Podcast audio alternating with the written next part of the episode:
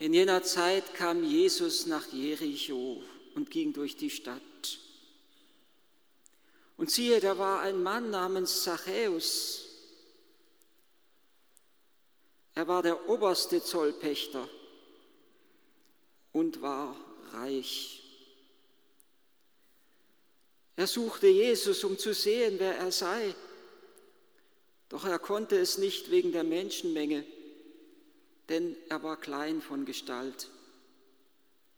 Darum lief er voraus und stieg auf einen Maulbeerfeigenbaum um Jesus zu sehen, der dort vorbeikommen musste. Als Jesus an die Stelle kam, schaute er hinauf und sagte zu ihm,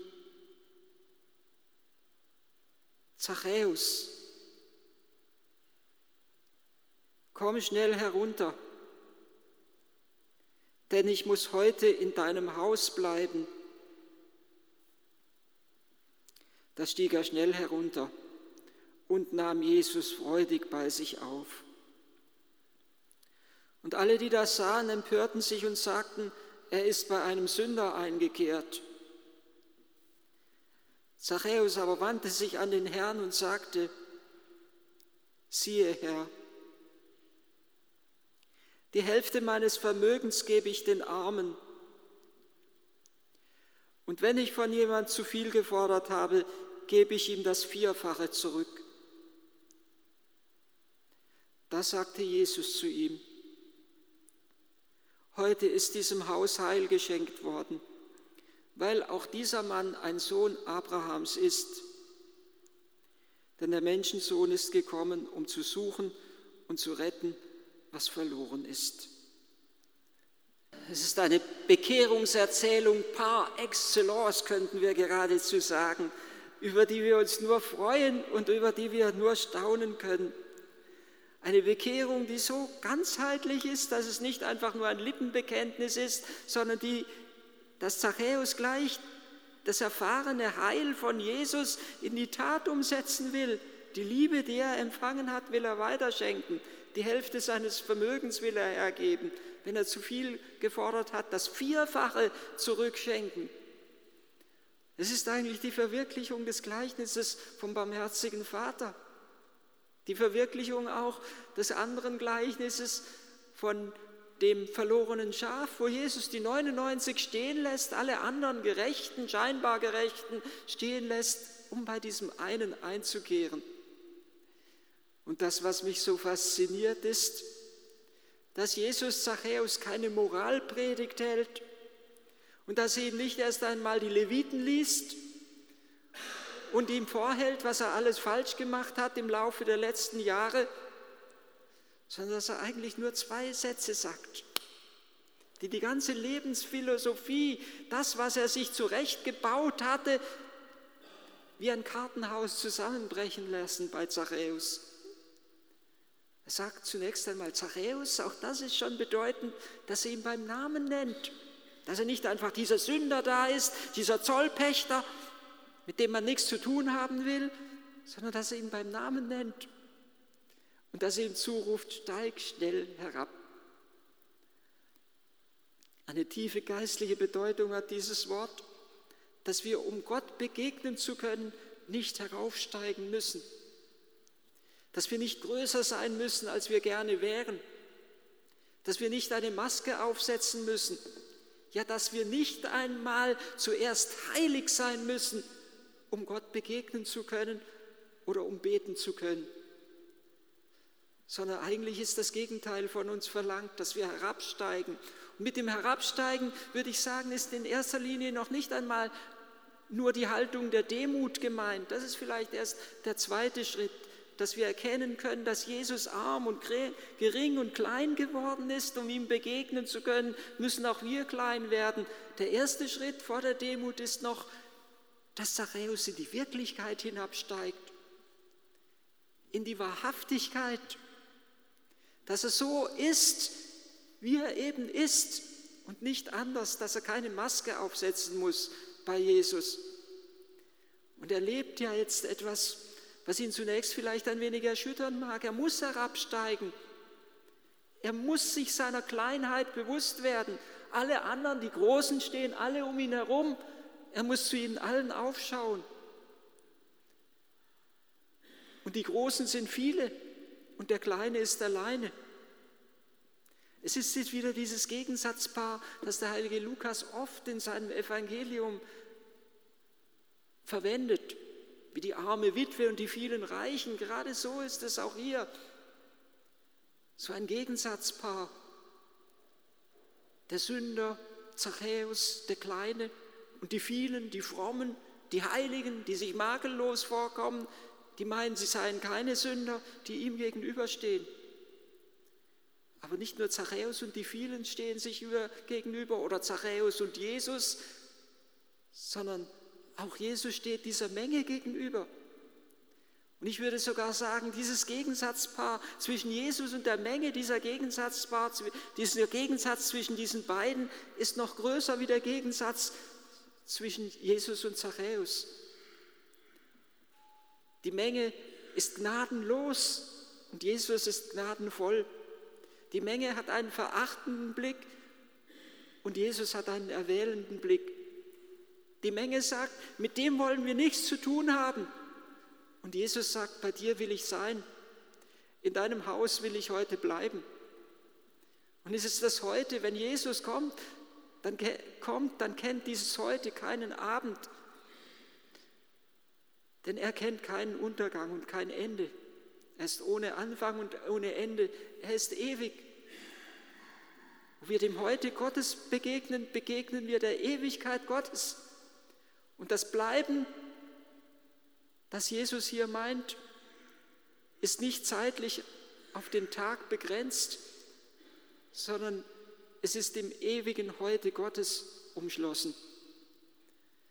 Bei dir möchte ich einkehren und von dir möchte ich nie mehr weggehen. Und dieses Wort, das ist sozusagen der zweite Satz, der Jesus, den Jesus zu Zachäus sagt. Steig herunter, Zachäus, steig schnell herab. Bei dir muss ich heute bleiben. In deinem Haus muss ich heute bleiben.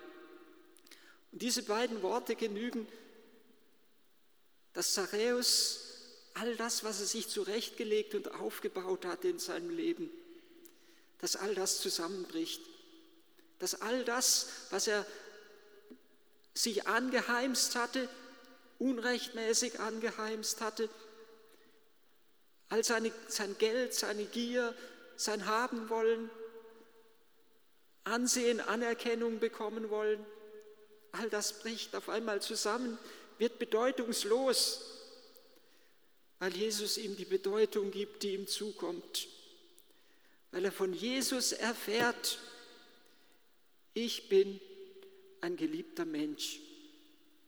Und das genügt, das allein, diese Erfahrung ist so tief.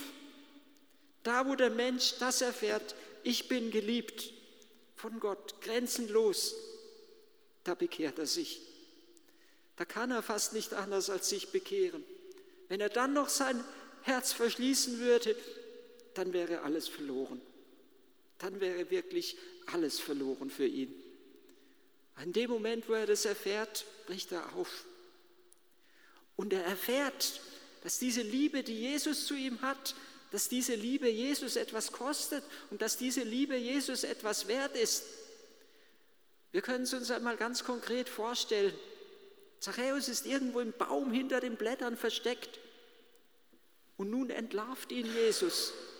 Er ruft ihn ich stelle es mir so vor, dass Zachäus äh, zunächst einmal im ersten Augenblick knallrot wird, geradezu wie eine rote Tomate hervorleuchtet zwischen den grünen Blättern, weil ihm das so peinlich ist und alle schauen hoch, alle schauen zu ihm und alle fangen an, über ihn zu lachen.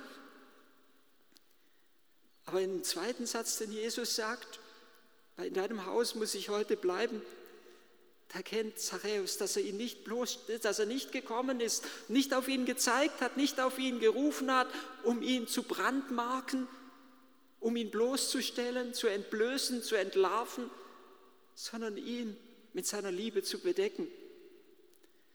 Und er kommt schnell herunter und nimmt Jesus, so heißt es ja dann ausdrücklich, voll Freude bei sich auf. Er erkennt,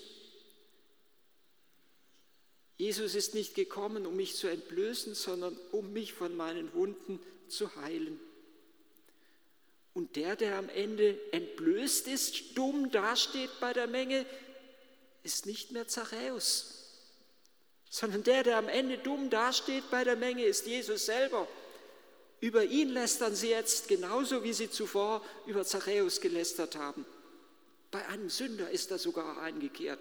Zu einem Sünder geht er, wie sie auch früher schon bei Levi, bei dem Malen Levi, dem Zöllner Levi gesagt haben, euer Meister zu den Jüngern gesagt haben, euer Meister ist mit Zöllnern und Sündern zusammen. Was ist das denn für einer? Und Jesus sagt das große Wort, nicht die Gesunden brauchen den Arzt, sondern die Kranken. Ich bin nicht gekommen, die Gerechten zu rufen, sondern die Sünder. Dieser Ruf ist es, der Zachäus erfährt. Zachäus, darauf hat einmal Papst Franziskus hingewiesen, der Name Zachäus bedeutet, Gott erinnert sich. Gott erinnert sich an Zachäus, er erinnert sich an ihn, wie der gute Hirt sich an das verlorene Schaf erinnert. Und er geht ihm nach. Und Jesus, beziehungsweise der Evangel ja, ja, Jesus sagt ja zu ihm, heute ist diesem Haus Heil geschenkt worden. Und Jesus sagt, der Menschensohn ist gekommen, um zu suchen und zu retten, was verloren ist.